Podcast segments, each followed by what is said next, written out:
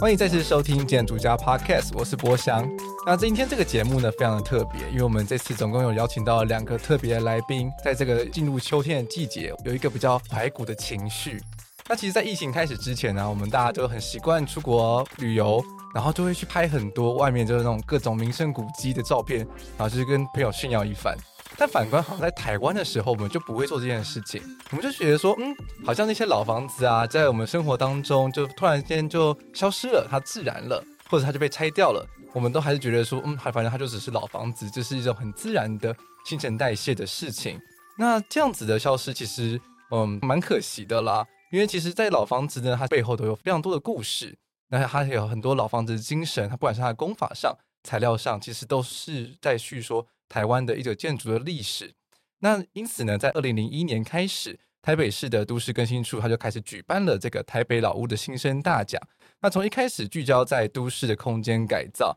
那一直到今年呢，一直不断的去鼓励各个不管是设计师也好，建筑师也好，对于这种老屋新生给予奖励，让这个整个台北不同时代所产生的建筑空间呢，留下了历史的纹理脉络。那从二零零一年开始举办至今，已经累积了两百多件的得奖案例，真的非常的惊人呢。就是完全不知道说，其实台北有这么多这么值得一看的历史老屋的建筑。那就因此，我们就话不多说，马上介绍今天的两位语坛人。那第一位呢，就是我们这一次担任这个评审委员之一，就是赵喜赵理事长。哦，大家好。另外一位呢，就是吴一燕，那他是这次的整个新生大奖的总召集人。吴一燕老师好。各位好，是能不能请赵理事长跟大家稍微自我介绍一下？好，大家好，我是赵喜，嗯，现职是中华民国室内设计协会的理事长，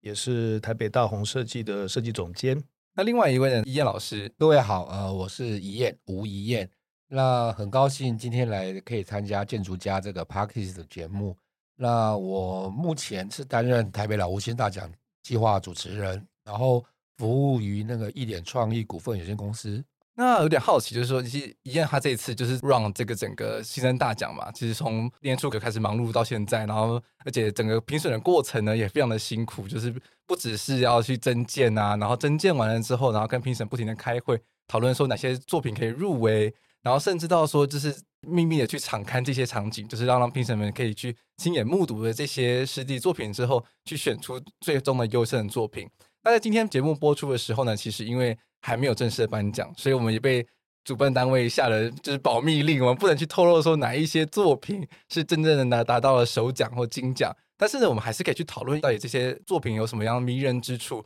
让他们可以入围今年的这个台北老屋的新生大奖。那在节目开始之前呢，大家还是要问一下宜晏，是说就是为什么会有这个台北老屋的新生大奖呢？诚如刚刚主持人所提的哈，其实台北老屋新生大奖是从二零零一年哦就已经开始在举办，那当然过去呢举办有非常多的一些阶段哦，那呃大概到了二零一九年的时候呢，其实他们这针对这样的一个过往的过程哦，开始有一些调整。那当然到二零一九年的时候就开始有一些呃算是比较呃新的一些动作开始哦，那尤其是在二零一八年的时候就正式的更名为呃台北老屋新生大奖。那当然，特别加了“台北”两个字，最重要的用意就是第一个是区域性的问题啊。当然，第二个其实也让这样的一个品牌的一个情况哈，可以更加的跟台北这个地方可以连接在一起。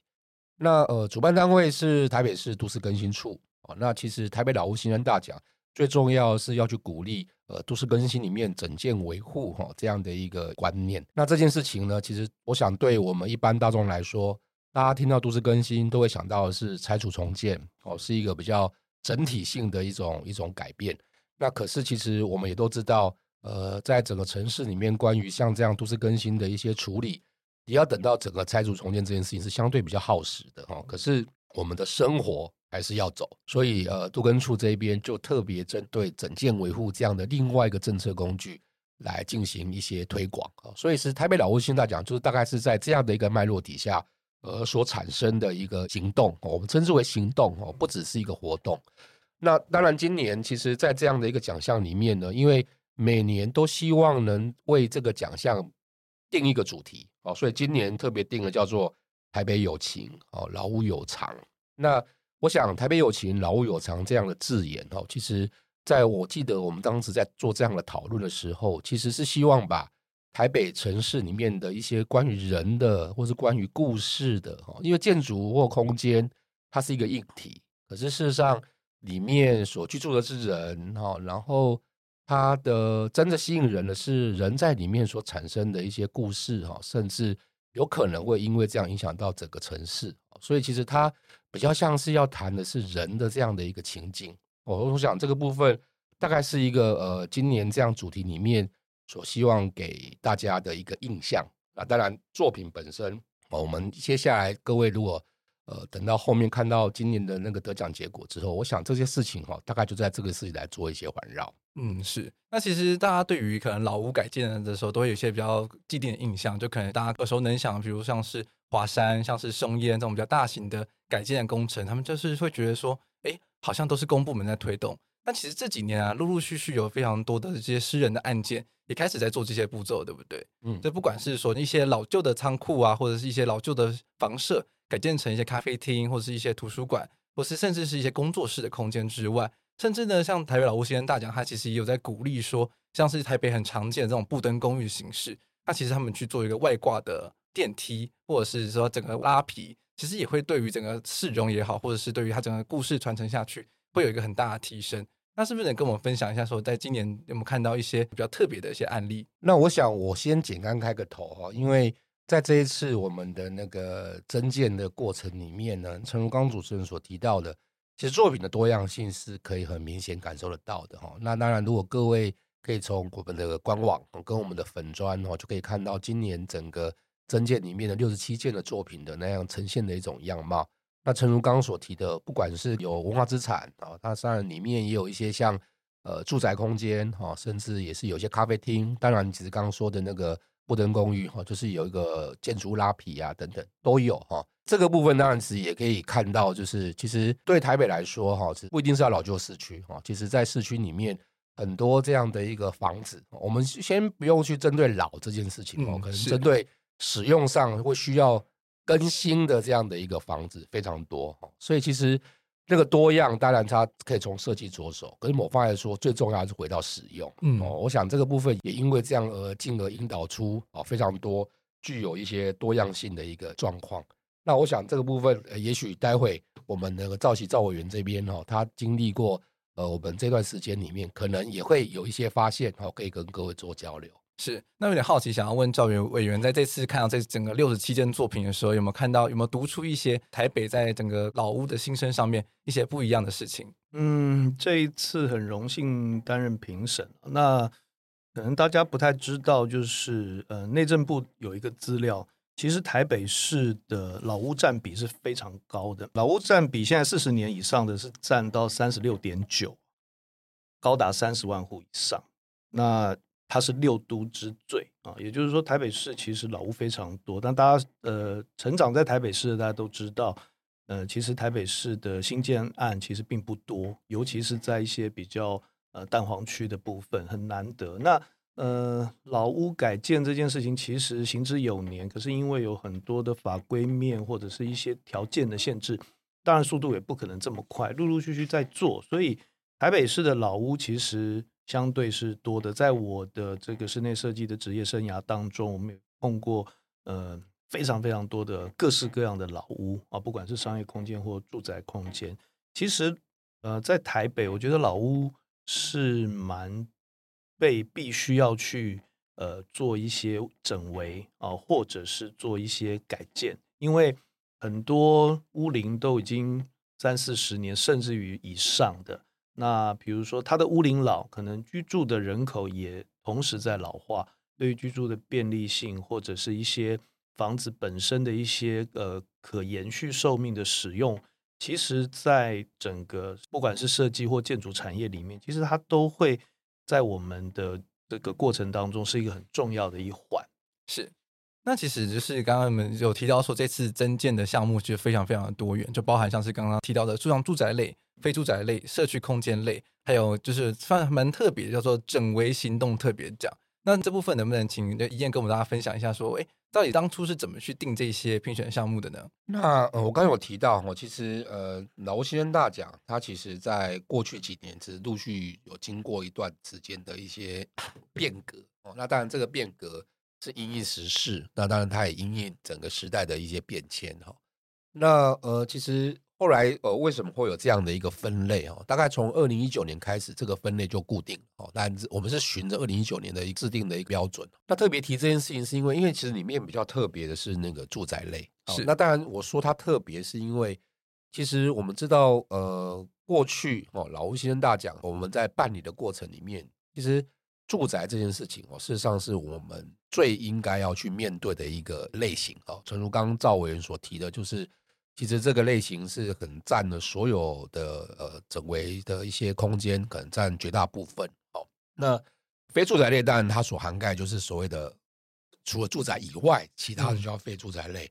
那呃，当然这个类别，某方来说，它在这个类型里面特别会被提出来，是因为它其实对所谓的呃一般大众来说，哦，除了你的生活面向以外，它其实是呃比较容易接近的。哦，等于是我们不管是去。餐厅也好哈，甚至去刚讲的办公室哈，是跟这些事情可能都会有一个关系。里面有个比较社区空间类哈，这个类别其实从类型的一个比较来说，它其实就是除了住宅跟非住宅，就是商业空间以外哈的一些社区空间。那当然这个定义其实是很有趣的哈，因为其实就从我们这一次的评委的过程，或是这一次参选的作品过程里面。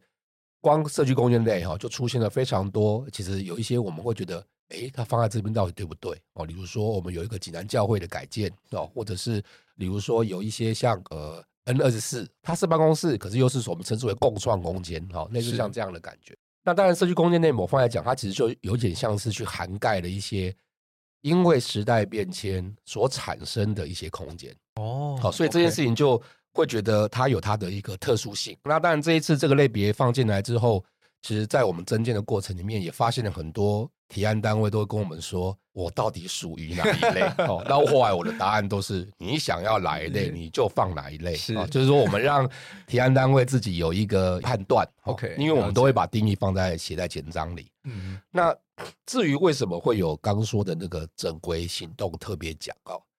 那我想从字眼上哦，其实就是要我们要特别强调，其实台北老屋新生大奖，它要推动的是整件维护的一个鼓励的一个奖项，所以我们就希望将这件事情哦，很直接了白的哦，写在一个所谓的奖项的一个名称上。那当然这个部分其实呃，因为整为行动哦这几个字，对我们来说就代表它其实是一个。呃，比较像是一个可以呃直接可以理解的哈，所以其实我们大概这个奖项在这一次的那个办理的过程，我们就直接是跟都根处这边哈，等于是由他们是在这几年来，其实呃对于整件维护这样的一个推动的过程哈，直接从他们的计划来提供哦所谓的推荐的名单是哦，所以他不是自己投稿的，不是这个部分是直接推荐名单。那为什么要特别谈这件事情？我们会发现一件事哈，其实。整件维护这样的一件事情，它其实在整个都市脉络里面，有一些甚至可能会跟环境的整理有关。OK，那有些可能会出现刚提到的，可能跟呃某一个社区邻里的一个一个替代空间，或者是一些社区的像是那种里民的一个活动空间有关。那当然，这个空间不一定是有有形的建筑物。是，那我们为什么要特别用这件事情来涵盖这个部分？是因为。对我们来说，整件维护四个字是可以更宽广的来看待哦，因为它是站在一个都市的角度来做这样的事情。嗯，那甚至里面可能涉及的，不管是社区的人，甚至我们可能会面临非常多社群的人。什么叫社群？就是可能对某些事、某些的议题感兴趣的哦，所以里面就有非常多哦选择。好，那但其实我们经历了这一次的一个实验哈，当然也希望透过这样的一个做法，可以让大家更加的宽广看待哦，都市更新里面整件维护四个字，嗯，这样子其实你可以比较从生活面向来看待哈，更多的事情可以来做一个涵盖，所以这个大概是呃这一次整个奖项上啊，其实在增建的时候所希望设定的一个方向，嗯。是，那其实刚刚宜嫣就有提到一个重点，就是说这整个奖项他们其实鼓励的不只是说就是一定是要经过建筑师或者设计师他们巧手很仔细的去做出来一个美轮美奂的作品。但如果它是对于整个都市或者对于整个使用者来说，对人住在这个建筑物里面的人，他使用的是舒服的话，它其实都是一种值得被鼓励的事情。所以，变成是说选出来作品，大家可能不管是官网上啊，或是脸书上看到一些参选的作品的时候，会想说，嗯，这个好像跟我认知中的就是那种美轮美奂的老屋改建，好像有点不太一样。但是为什么他们就会变成是这次的参选作品？这是一个蛮有趣的事情的，因为大家可能看到了很多那种国内外那种就是很漂亮的那种老屋改建的照片的时候，大家可能就对于这种所谓的老屋新生这种事情，就会有一种既定的印象，就不把这些可能像整件啊，或是做一个电梯井啊，或者是拉一个皮啊，当成是一件就是老屋新生的的内容，他们可能就期待是说，就是一定要把它做的非常大，然后非常绚丽这样子。那其实这种事情就是变成说很值得去鼓励啦，因为其实真的台北，大家可能在路上走一走的时候，都还会看到一些什么那种瓷砖的防坠网啊，或者是说每次去朋友家，然后朋友是固登公寓，然后住五楼还六楼。大家租屋主都很懂，那时候爬楼梯爬到快死掉这样子，啊，没电梯很麻烦。对啊，确实。然后整个城市都开始在慢慢的老化的状况下，其实真的会需要这样子的行动。那其实我们这个刚刚提到是说，就是这次总共六十七件的作品呢，他们就会使用几个评选的指标去做评选，那就包含像是公共性、技术面、经营面、故事面这整个四个项目。那有点好奇，就想要问赵委员，这次是如何去？评断这几个指标的呢？嗯，刚刚主持人也提到了这个美感这件事情，就是我们常常在国外看到一些老屋整件，它会变得非常美轮美奂。那对于我们来说，这一次所谓的老屋新生大奖，我们并不是把美感这件事情放在最重要的第一位。当然，它在经过专业的这个设计或者是专业的规划，美学这件事情其实是一个还蛮基本的事情。那可是我们的重点并不是在它真正把这件建筑物或者这个空间改得多么的美，而是真正要去还原老屋它怎么样能够来做一个重生或者是延续，这件事情很重要。那就从公共面、技术面、经营面跟故事面这四项，其实在我们的简章里面我们也提得非常清楚，就是老屋新生的核心价值啊。比如说，所谓的公共性就是所谓的公共价值，怎么样让一个公共空间有它继续存在的公共价值？对于呃人们，对于一般民众或对于邻里之间，它会产生一个很好的互动，或者是一个可以去不管是呃心灵啊，或者是身心啊，它会有一个交流的一个场域啊。那再来就是所谓的技术面，当然我们会比较放在生活想象这个部分。那也就是说。怎么样让一个空间用技术性去转换一个老旧空间，能够有更好的居所的条件啊？这个这可能会用生活上面的想象，会比较着重在比如说住宅空间类，怎么样用技术的方式来去做改变。那当然在经营面的话，当然永续经营这件事情就非常重要。那永续经营它怎么样能够让一个产业？他可能已经在这里生活了非常的久，比如说在我们的一些呃旧城区里面，不管是在万华啦，不管是在一些当年是非常非常繁茂的地方，这些房子可能都非常非常久，甚至于有一些已经是历史建筑了。那呃，不管是现在在里面生活的二代，甚至于是三代，他可能传承了呃爷爷奶奶或爸爸妈妈的产业，在这里继续经营，可是。建筑物是一直在老化，可是它的产业不断的一直在更新，你就可以从里面看到很多，它是用永续经营的态度去把老屋重新再做一下呃整理，甚至于说我们有碰到很多很好的故事，它是好像已经是三代了，他其实并不是住在台湾，他小时候是在国外长大，可是他对于家里面的这个产业，早期爷爷奶奶是南北货，爸爸妈妈可能会在卖一些这种所谓的。草之类的，那像这些，他竟然第三代会对于爷爷奶奶的那个店跟这个建筑是有感情的。他花了很多时间去研究了台湾的一些我们所谓的杂草这种.这种东西。大家可能很不经意的在路边或者是在人行道或者是车子的分隔岛，你去看到的那些很多杂草，其实对我们来讲它是杂草，可是对他来讲，每一个草都有它的功能性。甚至于他们讲了非常多的故事，从国外到台湾，从台湾头到台湾尾，各个地方不一样的这些呃所谓的草，那他把这个元素放回到爷爷奶奶当时在经营南北货的空间里头，他去重新塑造了一个新的不同的生命在这样子的建筑物里。所以我觉得永续经营的概念，其实我们在商业空间里面看到了还蛮多还不错的一些方案，包括了重新整建一个原来的老宿舍。现在变成了一个给年轻人或者是给一些临时居所有一个安全安心的住宅，这个可能背后都有一些大的企业在做支持的。那当然，台北有情这里面，我想每一个作品我都相信它有一个非常精彩的故事。我觉得这些故事，我们在在场刊的三天里面，我们看了非常非常多不同的场域。其实不管是经营者，包括龙山寺的一个老牌的旅馆。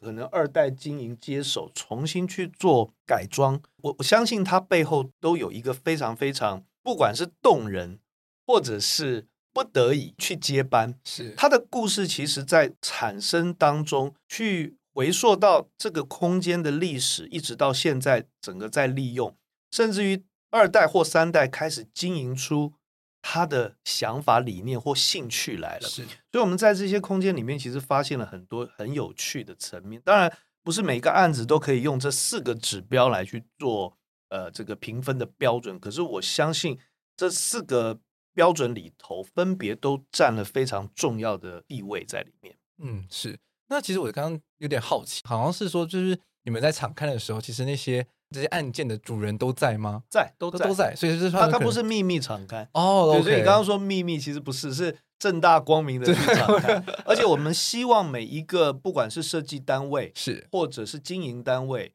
都来告诉我们他们在改造前所期盼，改造后所得到的一些收获。OK，像刚才宜晏就提到说济南教会嘛，哈，济南教会其实我们在这个呃。这这么多的案子里面，其实我们有看到全家人一起共同努力去改造的空间。我们也看到了这种国际级的改造空间。你把一个古迹移动了多少公尺？OK，在 原地整建完了之后，再把古迹原封不动的移动回来。哇，这个这个案件就出在济南教会。这个案子基本上它就是一个国际级的大案，是很不容易有什么样的。营造工艺就是它，它必须是要有一个非常完整的团队计划、技术跟背后所存在的所有的这些工种的价值，才能够去完成这个案子。是，所以我们也很讶异，说像他们也愿意来投建。可是投建，我们进去看，当然这个案子基本上他是一个很知名的这个老建筑师，非常有经验，去配合了济南教会本身，然后是一个非常有规模、台湾非常。好优秀的营造厂共同去做完，可是当当我们去看到这个硬体本身，其实它没有什么问题，而且是它恢复了这个原来济南教会后面的那个礼拜堂吧，它把它恢复到当年想象的那个样子，是其实非常的好。其实这个这个里面其实好像看起来没有什么，它它就是一个很棒的这个老屋。整建，然后重新更新的案子。可是，当我们听到牧师告诉我们说，他们把这个空间下挖变成是一个地下一层，可是却是像罗浮宫一样的那个方式，它是下挖下去，可以看得到底下。他在底下种了一棵树，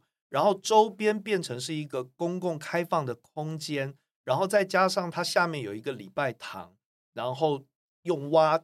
天窗的方式去把光线引导下来。他说完这些之后，其实真正的重点是济南教会，其实他那个地方是开放的。是，其实我们就一直在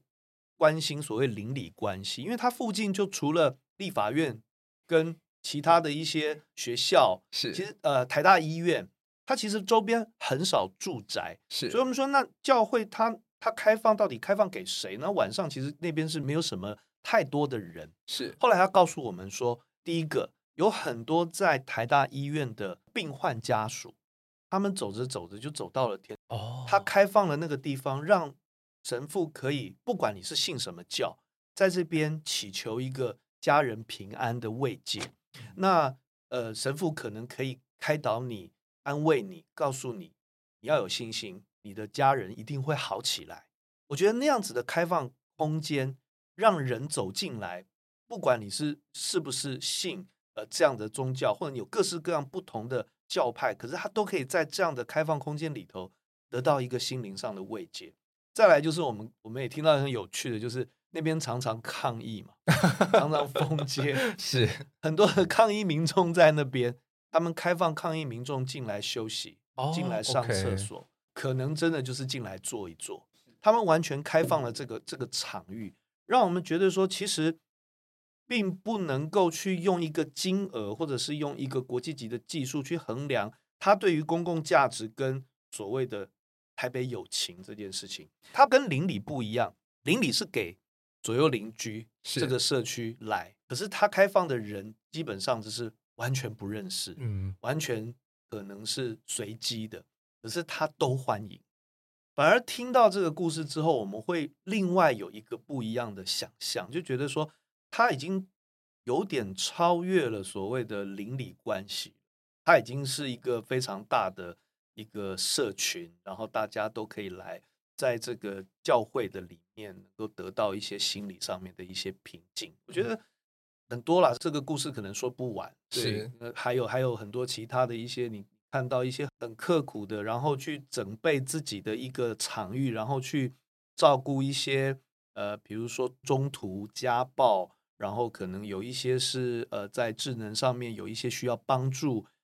看到一堆人。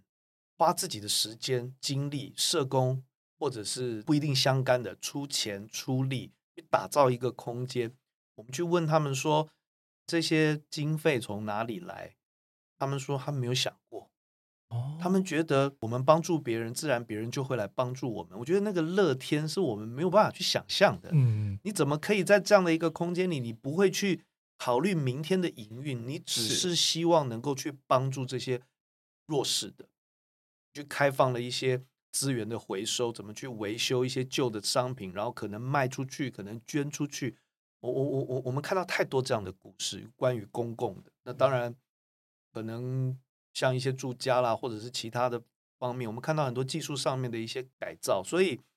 这次我觉得对我来讲，对我个人来讲，能够参与这次的评审是非常有意义，意义非凡。在我职业过程当中，在我看过。这么多以美学做出发点的设计案上，对我有另外一个不一样的思考。是，那其实真的听完的时候，就会发现说，好像大家开始就对于这些老房子的时候，其实观念上开始有些不一样的想象了。就是变成是说，不只是就是想把它改成改成是一个好看的房子，那反而会去开始去注重一些，就是背后不管是使用者的一些可能体验也好，或者是一些就是它原本的这个老建筑它本身的故事。对，因为修旧。一定要如旧嘛？那修旧新不好吗？嗯，这件事情其实，在我们评审过程，我们几位评审都一直不断的在挣扎。那我们什么样的情况之下，希望它修旧如旧，保留了一些历史，或者是保留一些这个房子本身过去的故事？那什么叫修旧如新呢？我们怎么样用技术层面来去让这个房子重新去找到它这个房子应该要有的特点？啊，比如说像早期有一些装修不太会去注重，他可能比如说呃比较注重表象，他高兴封哪扇窗他就封了，他高高兴怎么样去做空间他就做了。那我们也看到住家里面有一些比较重视像呃比较技术性或者是以生活为主的，他把一个老的空间其实它并不是完全像我们想象中的客厅、餐厅、房间啊三房两厅。他把一个房子用一个不错的电脑技术去模拟，怎么样能够让它的向南跟向北的窗户怎么样去做一个对流，窗子怎么去改造，用活动百叶的方式去引进一些气流，做成一个不太需要空调的一个空间，是它达到了一个呃也算是绿建筑的一个概念吧。他至少去做到这件事情，他不像是有些人是把窗户封起来，因为我只是想要利用这个空间。他把窗户都打开来了，是该有的向阳面、该有的迎风面，他都考虑了。再来就是他的业主自己本身有很多不一样的思考，他们觉得家里的中心不一定是客厅，因为也不会有客人到你家来陪你看电视，所以他们家的中心反而是一个餐厅跟一个吧台。他把这个一般人我们在做住家里面习惯性在客厅的落地窗前摆的是餐桌，而不是沙发。那他把这个空间去营造成一个家人朋友来的时候，大家可以坐在这边聊天、喝茶、吃饭的一个很棒的一个场域。那他。把一个房子一分为二，一个就是公共空间，再来他的私密空间里面有一个房间，有一个房间大的浴室，那个那个浴室就是像我们一般能够想象在家里面所谓三房两厅的其中一个房间哇，所以对我们来讲，其实它是一个很棒的观念。其实我也一直在告诉我的业主，其实你一天上班很辛苦，一个礼拜。工作回家里面，你不一定会到客厅，因为你有时候回来已经晚，或者是你有时候回来就是吃饭了，早一点的吃饭，晚一点可能根本就是要去睡觉。是，其实你在客厅的机会其实不多，可是你每天都会去的是预测，是啊，甚至于是厨房啊，吃吃点东西，坐一坐，而且现在的空间都不大，可能会把。餐厅当成是平常可能会写点东西或者是做点事情的地方，是。那你把这些空间分配完了之后，浴室其实是一个身心灵最 需要解放的一个地方。真的，就这个案子，他竟然就一个房间的空间去把它变成一间浴室。我们几位评审在场场刊的过程当中，我们不知不觉的在那个浴室里面，在那个厕所里面聊天聊了很久。哦，这么大家在互相 里面交换意见，我完全忽视了那原来这是一间厕所。是，那它的开窗、它的淋浴、它的浴缸、它的马桶，其实对我们来讲都是一个非常有意思，而且很舒适，完全符合居住者他想要的一个空间。嗯，所以我觉得这样子的空间，在一个老屋重新去改造之后，它去符合了。这个未来的一家人，女主人也有了身孕，要准备呃生宝宝了。未来我们可以想象，这一家人在里面，爸爸妈妈带着小孩，还有两只宠物狗，在里面生活的那个那个样子，嗯，那是生活，是，那是生活的价值，那是生活的美学，而不是一个修旧如新，然后把它变成是一个像样板房的的状态。所以我觉得。在整个过程当中，其实很难评审啊。嗯、就是说，每一个作品，其实它的故事性，它的这四项标准，其实都让评审非常为难。可是我们觉得说，在里头看到了很多很多，呃，我们平常可能没有留意，或者是不太注意的一些呃细节，是啊、呃，或者是每一个设计师所有的一个思考。还有一个案子，有一个设计师。他做了一个，嗯，像是我们早期的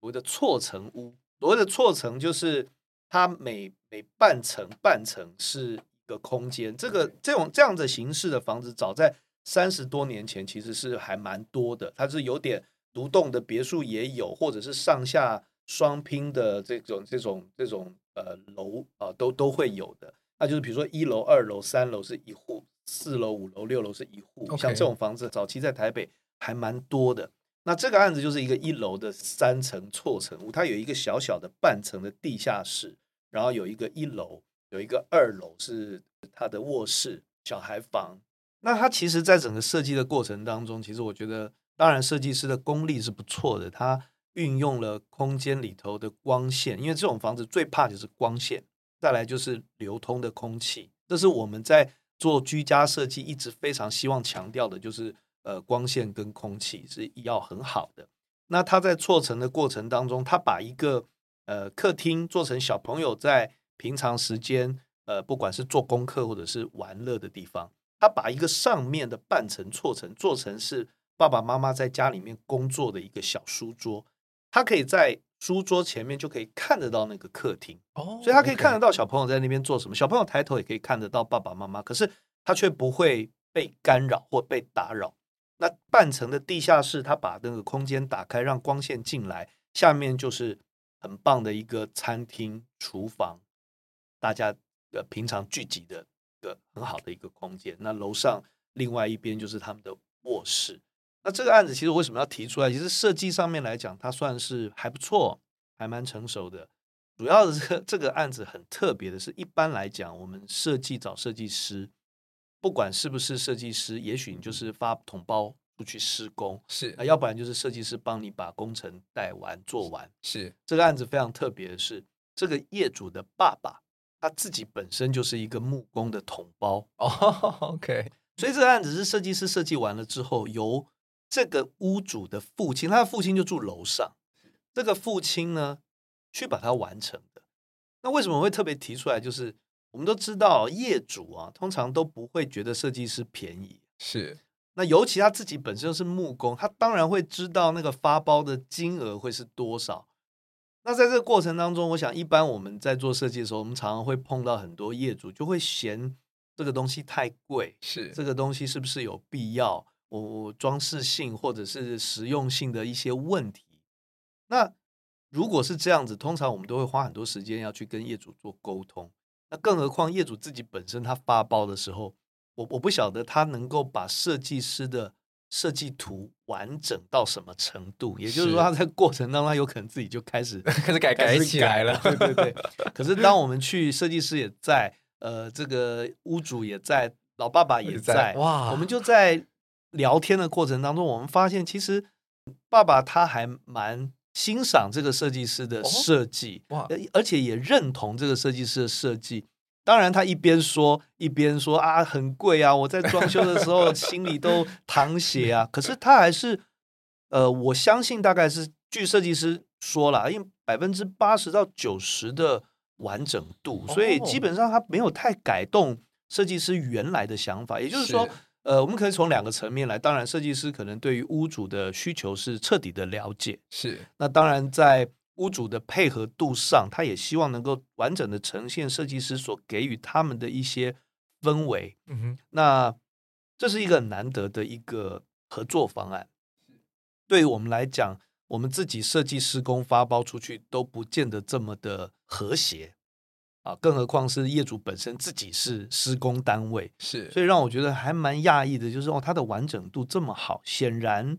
设计师跟业主之间的沟通跟呃他们之间的这个相处是很好的。我们可以从这样子的结果来判断这个案子本身它是一个很和谐的一个案子，嗯、所以。呃，各个不同层面，我们去探讨或者是去观察老屋新生。老屋新生也不是单只是看到你做的好不好。如果你跟业主处的不好，我觉得这案子不见得是一个有情的一个地方。所以这次特别是老屋有情这件事情，我觉得从这些细节上面，我们可以看得到这个各个不同，不管是设计专业，不管是使用者，不管是经营者，他对于。故事对于感情这件事情的投入，在一个老空间或者是一个需要被呃整间维护的空间里面，我觉得难能可贵。嗯，是，其实我觉得这就是这个奖项很特别的地方，因为就是我们可能平常在这些设计奖啊，或者是一些建筑奖的时候，我们都是去颁给就是设计者。对于业主来说，就觉得好像不干我的事，就我反正我是出钱方嘛，就是反正你帮我盖好就好了。但是其实这个奖项的时候，就是刚刚听到就是赵委员他分享的时候，其实。就是使用者的这个意见是非常非常重要的，而且是整个在场刊的过程之中，他是一路陪伴着这些评审委员们，就是跟他们可能说自己的故事啊，然后说为什么想这样改啊，所以就整个是整个老屋的价值就变得不太一样了。不过至少我们有一个很大的收获，就是我们看到所有场刊，不管是学校，不管是商店，不管是社区邻里，不管是这个住家，跟我们对谈的这一些人，我们看到的是开心的。是我看到他们的是愉悦的，他们对于空间的未来是有信心的。我觉得看到这一些面向，我们就觉得其实要办这个奖，要鼓励的方向，我们就觉得应该这个目标是没有错的。嗯，没有错。那因为其实宜彦他本身也是学建筑的嘛，那能不能可以跟我们分享几个就是建筑相关的一些很特别的设计巧思呢？因为我不是担任评审，是我是担任计划主持人，所以关于那个设计巧思这件事情，我不太便于多说哈。嗯、但是我觉得我可以补充一下，或者是稍微再说一下，刚刚赵委员在提，我应该更正，应该叫赵主席，赵主席，他是我们这一次的委员会主席哦。是，好，那我觉得其实，在过程里面呢，其实说真的啦，我说直一点，就是像我们知道。全台湾有非常多的这样的一个活动啊，包括刚提到设计奖项，或者是所谓的建筑奖的一些鼓励的这些行动或活动。那其实我今年在策划这一次台北老挝新大奖的时候，有一个比较深的感触了哈，就是说说，因为这个奖项过去这几年来，其实都一直累积一定的一个知名度哦。当然，它在台北的呃所谓都市更新这样的一个整院维护的推广上，其实也是大家大大概都知道哈，这件事情是有一定的代表性。所以，其实这个奖项当时我们在增建，跟后来我们在联系关于这种不管现刊啊等等的时候，你就会有发现，其实。大家已经先做足了一个准备来面对这些考验，考验这些委员们是考验。呃，怎么说考验哈？其实说真的，呃，如果我们假设那个网络上各位听到的，假设你们是建筑或设计背景的，其实就会发现一个空间有一张好好的照片，摄影师拍的哦，这件事情是很容易的，是啊，因为它可以被整理过、被选择过，是。但是当他要有一群专业者。进入到你的空间里，甚至透过你的说明啊，甚至你的准备啊，包括可能要跟业主沟通啊，甚至要同意让大家可以进到你的房子里哦，然后听你讲这件事情。其实光这件事情，他要愿意，其实就很不容易。当然，我刚刚说的就是他要接受，甚至所谓的这这一些专业的委员群们的。现场的考试，我们没有，我们是请教。然后你们很客气啊，好。当然我我讲考试客气，就是开玩笑啦，就是说大家来交流了哈。经过这一关，其实我觉得不管哈，不管接下来结果如何，其实都是不容易的啊。所以其实我觉得我也不会认特别要用设计来看这件事情哦。其实因为。第一个，每个奖项有它的不同的设定的目的。那其实我想，我们赵主席最清楚，他是那个台湾室内设计界的大奖，叫台湾室内设计奖 TID 的主席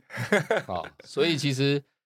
他非常清楚，非常清楚，非常清楚，就是每个奖的设定的目的哈。所以其实当时我们在聘任委员这件事情，其实我就有要借助我们赵哥啦，哈，只是在这方面的一个经验跟能力，因为其实。任何一个奖，其实要做颁发，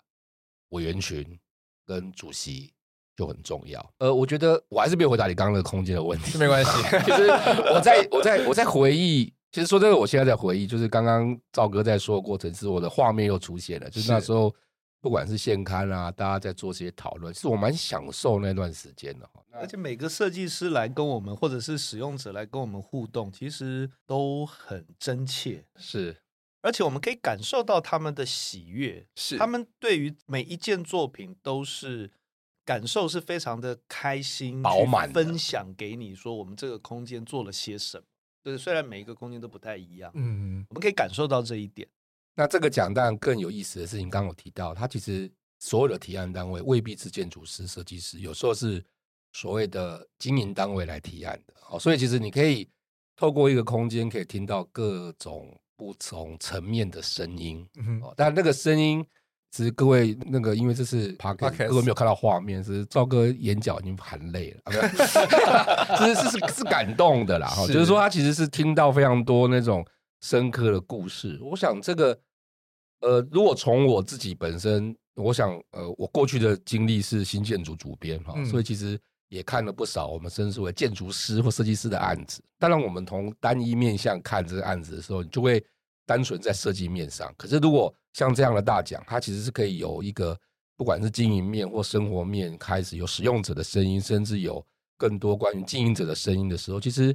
你就会觉得一个空间的好或坏，其实它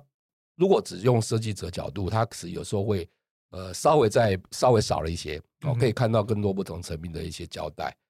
那我觉得我还是没有回答你建筑的问题，因为我觉得这个计划让我这几个月来最大的深刻就是设计它是用来服务哦，服务我们所谓的都市也好，或者是所谓的这个呃使用者啊的时候，那它会是用怎么样的高度来看待这件事情？我觉得设计这两个字会更会被我更广泛的来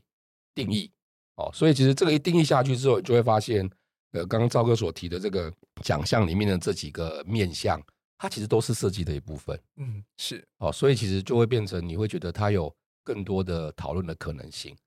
那当然，如果说要回到你刚说那个问题，就是建筑这件事情，那当然，我觉得从我计划在执行过程里面，我比较深刻就是我一直在告诉我自己，跟一直告诉我们的团队，就是我觉得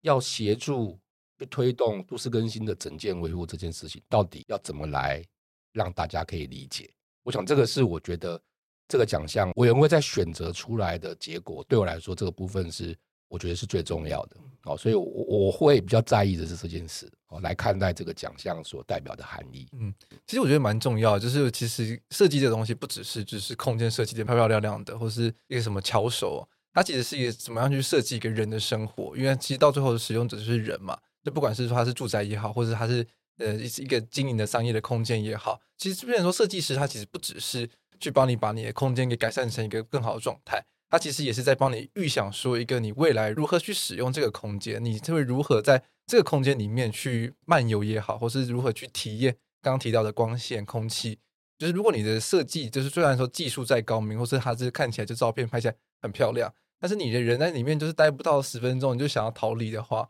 甚至说如果没有像一个这样子一个卧室大的舒服的厕所、浴室，让你们可以在里面就是畅聊你们就是评审的一些意见交换的话。其实那就不会是一个好的空间啊，因为变成说人在这空间里面就是被忽略掉的，那只是变成说只达到了就是设计师想要自己展现出的高超的技艺这样子，但是就忽略了使用者，那也忽略了就是我们今天这个奖项很重要，就是老屋的价值嘛。那其实观察到这几年，其实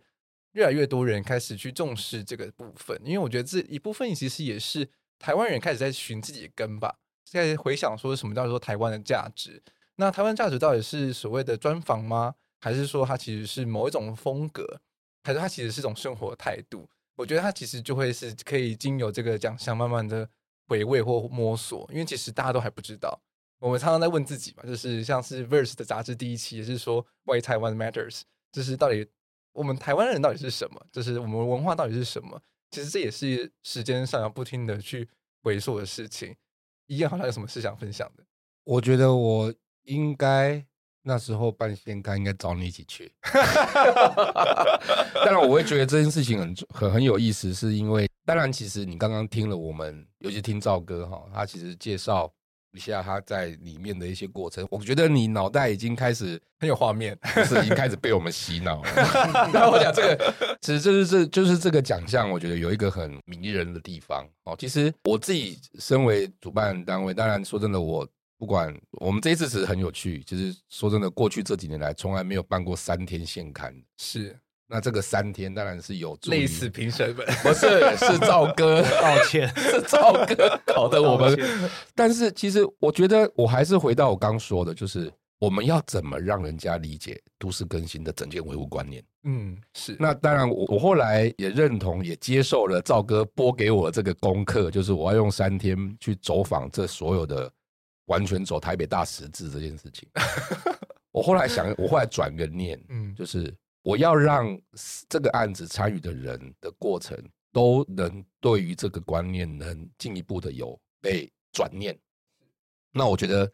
呃，委员群很重要哦。当然，他们原本都有各自的专业，可是某方来说，因为各自的专业有时候会有局限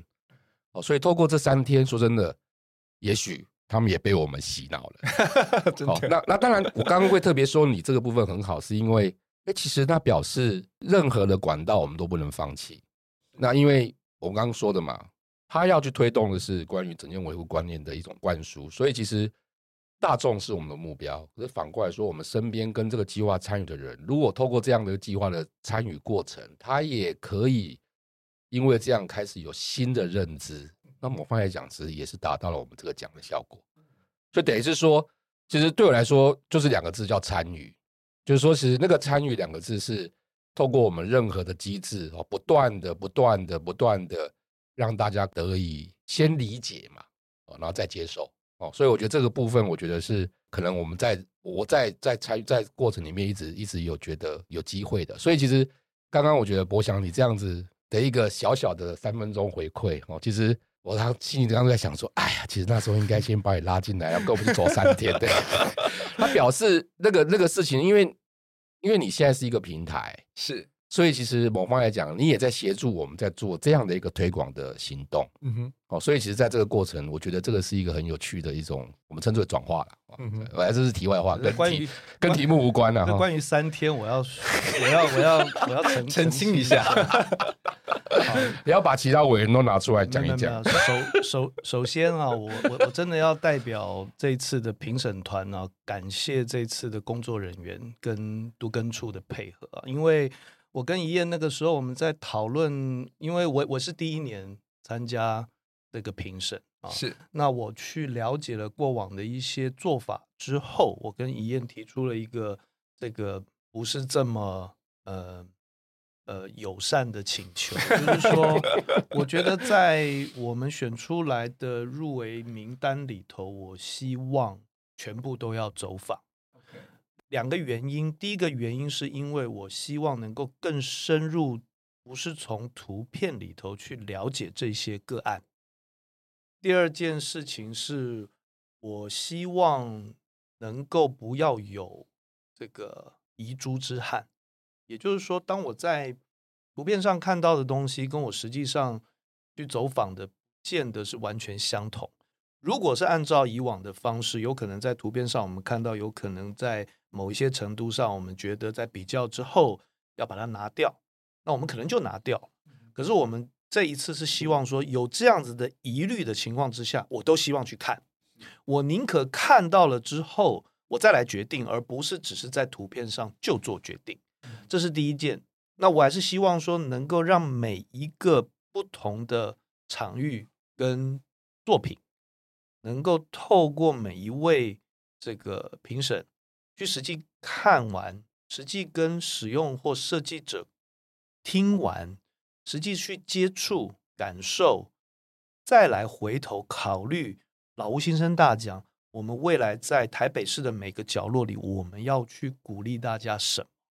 所以这件事情是。辛苦他们 才会弄出这三天的这个行行程啊！这这这，我我我们以前也从来没有碰过类似像这样，整个台北市坐游览车坐了三天。我自己本身住在台北市，我从来没有这个经验。是，可是我觉得这个经验是很非常值得的。那刚才主持人也提到了所谓的价值这个部分。对于我来讲，呃，刚才宜嬿也提到，我们在中华民国室内设计协会，我们辖下有一个 TID 台湾室内设计大奖，这个奖项也是四年的。呃，整个亚洲的这个室内设计，呃，算是产业里面比较受到重视的奖项之一。那其实我们这几年我在担任 CSID 的理事长，我做最多的事情其实是所谓的社会设计跟公共设计，我跟台湾设计研究院，我们有很密切的配合，在一些专案的这个执行或者是顾问上面。那就回应刚才你讲的，其实我在做的其实就是设计的价值。有一些设计，其实我们大部分的设计是消费者或者是委托者。那其实它不管是商业行为、办公空间或者是住家，其实它都不算是大众，因为它。要去服务的其实就是主诉的委托人，可是实际上我们要很多其实公共的一些设施是大部分民众是使用的，可是因为政府单位的一些考量或者是他们的做法，其实不太受到设计的重视，或者是他们不重视设计这件事情，是纯粹就是呃这个使用或实用。那包括什么？包括学校哦，这很重要。对，呃，我相信大家不管年纪多大，你现在回到你的小学，应该跟你毕业长得是差不多的，一模一样。除了装了冷气之 外，那像这些空间，我们小时候的美学其实是没有被培养。是，呃，当然，现在我不知道，以前我们真的有很多是。把一些不重要的课程去上重要的课程，我我们那个年代也差不多。当然这是不对的，可是还是着重在课程的教育上。对于其他的，不管艺术也好，音乐也好，这些是比较被忽略。是，那小朋友从小并没有去有一个美学的教育去培养他，而且他生活每天呢，他在教室的生活时间会比在家里长，那个空间其实是不 OK 的。像这些空间是不是应该要把它拿出来，再去做一些重新的整理，然后让一些所谓的专业的美学或者是一些好的空间价值啊，包括我们改改造了，不管是学校，不管是卫生所，很多的一些场域空间，其实是因为它没有设计逻辑，是它很多的业务常年累积，有什么加什么，而且有一些是不定的。它可能只有一三五有，可能有一些是每个礼拜三，它不一定，所以这些其实都没有被逻辑的整合，就是有什么添什么，造成不管是空间的利用、动线，或者是一些指标视觉，其实是凌乱的。其实很多的跨领域设计，包括我们现在的空间设计，包括我们的视觉设计、平面设计，它其实可以在整个设计的过程当中去提升使用的价值，就把设计价值落实在各个不同的场域里头。我觉得这个才是真正让设计能够去改变很多生活的重要的一个方式，而不是纯粹只有服务我们的委托者。所以我觉得像老屋新生，我们也在里面看到了很多类似像这样子的观念。其实它并不是美感，而是。怎么样让一个社区邻里团结一起来做了一个大家的活动空间？这个空间可能是小朋友下课，因为现在很多邻里都是双薪，父母亲都要工作，也许加班，小朋友提早回来，如果没有呃这个爷爷奶奶或者外公外婆来照顾，社区邻里有一个废弃的空间，他们合力把它整理出来，还请了老师来帮这一些。呃，回来的小朋友，爸爸妈妈也许不在，去做课后辅导，东西都是拼凑出来的。我们不能说它有什么美感，可是我觉得那个感动会远超过我看到的那个美。就是这一群人，这些退休的也好，或者是社区邻里的人也好，大家共同来去把这个社区塑造了一个像这样子的空间，去维护它，去整建它，去利用它。我觉得像这些事情，在我们看的过程当中，嗯，有很多类似像这样的感动，所以我觉得台北吧，应该要有一个很美的未来，是。我们可以去鼓励这件事情。嗯，是，我也真蛮期待的，因为这之前在大学的时候也有听过，就是一个可能是玩笑话啦，就是中国的一个这种交换学生，就从桃机上飞来台北，一下台北的时候啊，这是什么三流城市，然后就坐飞机又飞回去了，这样子。真的有这样吗？这是玩笑话，哦、这是这这是在大学听到的玩笑话。赵主席也就是刚刚也一开始也讲了嘛，台北真的就是四十年以上的房子占了三十六点九趴，其实真的非常非常的高。六六都之冠哦，对啊，这个是有有有数据。我刚刚说的是四十年以上就是三十万户，嗯，所以是非常可观的一个数字。对对，所以我觉得这个是你说老屋，其实我们没有标准。你说到底三十年老不老，四十年老不老？对，可是我觉得不管它的屋龄，我觉得它的利用的这个未来的价值，我觉得是更重要的事情。嗯、是，这也是确实是，不管是建筑师也好，或者是各行各业各式各样的设计师，其实在未来的时候，这不只是培养我们自己对于这个事情的的态度，其实也是潜移默化的吧。可能借由这个奖项，可能会借由各不一样的平台，让大家都可以陆陆续续感知到，是说其实。我们都可以为这个城市尽一份心力，我觉得这是非常非常重要的事情。其实这个时候我也可以补充一个 比较简单的观念哦，其实我们人会生病嘛，是，那生病你会看医生嘛，哦，然后衣服穿穿会旧，旧了就是会换嘛。那建筑不是也是这样吗？然后这个城市是不是也是这样？哦，就是新陈代谢嘛，所以其实。我们常常就是我们会舍得花钱去买自己的衣服，然后可能你生病了就会看医生，或去调整自己的身体。那其实建筑也是随着时间久之后，它其实也是可以用这个方式来维持它的。其实简单来说，它大概就是一个这样的观念在，在我是就就用这种观念在看待整件维护这件事情。哦如果我们用简单直白一点的比喻哦，让听众可以稍微再理解一下。台北市都更处为了要让大家理解都市更新的整件维护这样一件事，可是那么二十年来，利用一个奖哦，一个一直在持续的推动、推动、再推动。那当然，我觉得背后代表什么？代表它其实它是对这个城市是有好处跟有帮助的。哦，那另外来说，也对于我们哦，在使用或者在看待我们周边的这一些老房子或者是房子哦，不要说老哈房子的时候，他可以把一个时间观念放进去。那这样的话，当然你就不会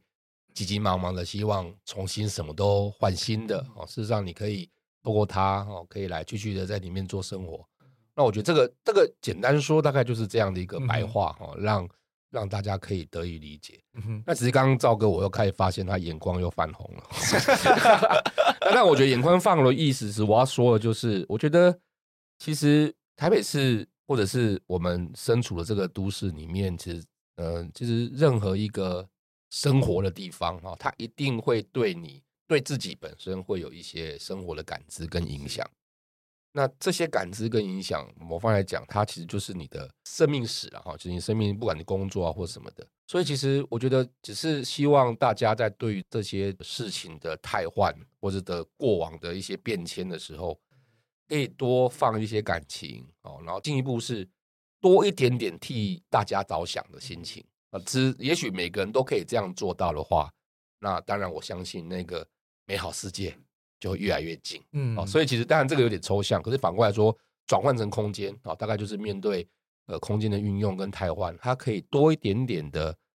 感情放在里面，然后多一点点的为别人着想放在里面，那这所有事情就会越来越好。就大家现在说的共好，我想这个部分可能有一个这样的一个认知啊，在希望在这个透过这一次的活动哈，可以让大家渐渐的逐渐有感，嗯哼。确实啊，因为就是城市其实是属于每个人的，每个人都为自己的城市尽一份心力的时候，这这个城市其实就会越来越好。其实也刚才提到了嘛，就是放大自己的感知，就是每天除了上下班、通勤、坐捷运、坐公车之外，其实你可以多多看看外面，手机荧幕外的世界是很漂亮的，而不是就是可能就是每天都是沉迷在可能追 Netflix 啊，或是游戏之类的。不得不说，就是不管是城市也好，建筑，它其实都是一种体验，就是你要真的要用身体去感知的时候，你才会发现说不一样的地方。那这些老屋也是，我们这样聊了这么多，大家其实脑中可能都会陆陆续续有画面，但是然后可能就是想要去 Google 一下，看是什么样的作品。但看到照片的跟实际走进去，真的又是不一样的感觉。那所以呢，就是就是大家可以上台北新生老屋的官网上，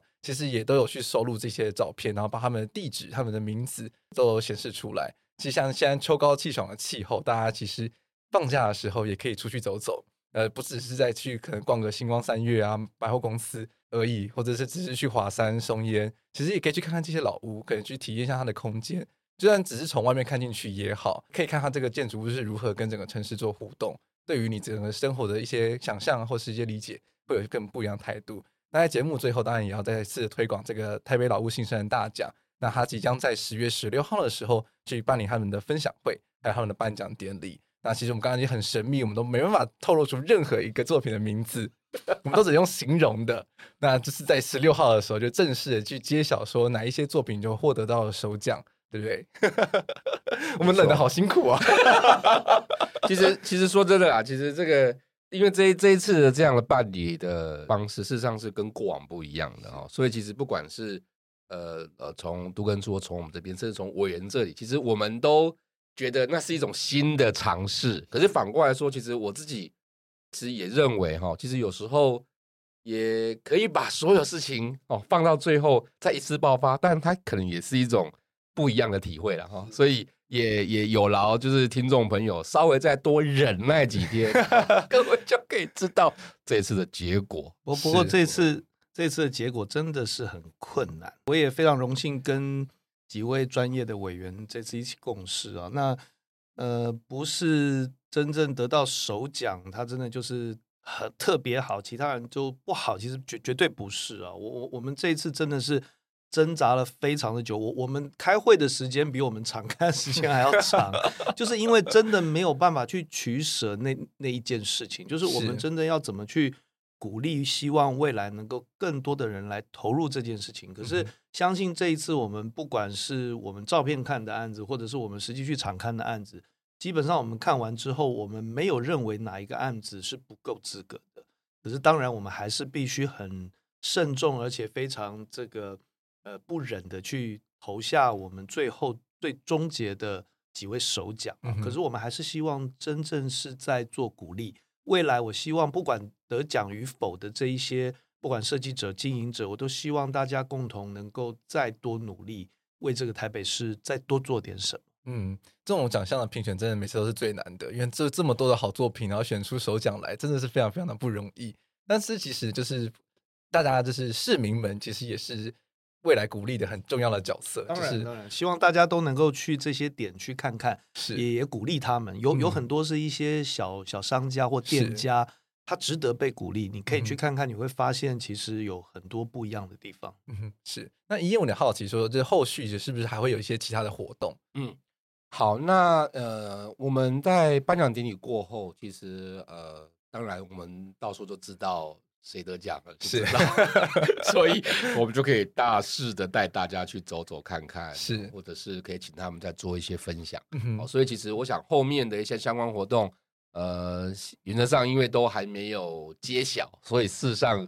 每个提案单位现在都不知道到底结果如何，嗯、所以我们呃会会再进行后面的一些邀约哈。当然，其实这个邀约就可以更开心的 带大家 去那个地方走走看看。刚刚赵哥说的去体验啊，去认识，去让大家真正感受今年的台北有情哦，老友有有常哦这样的一个理念。嗯，这个是。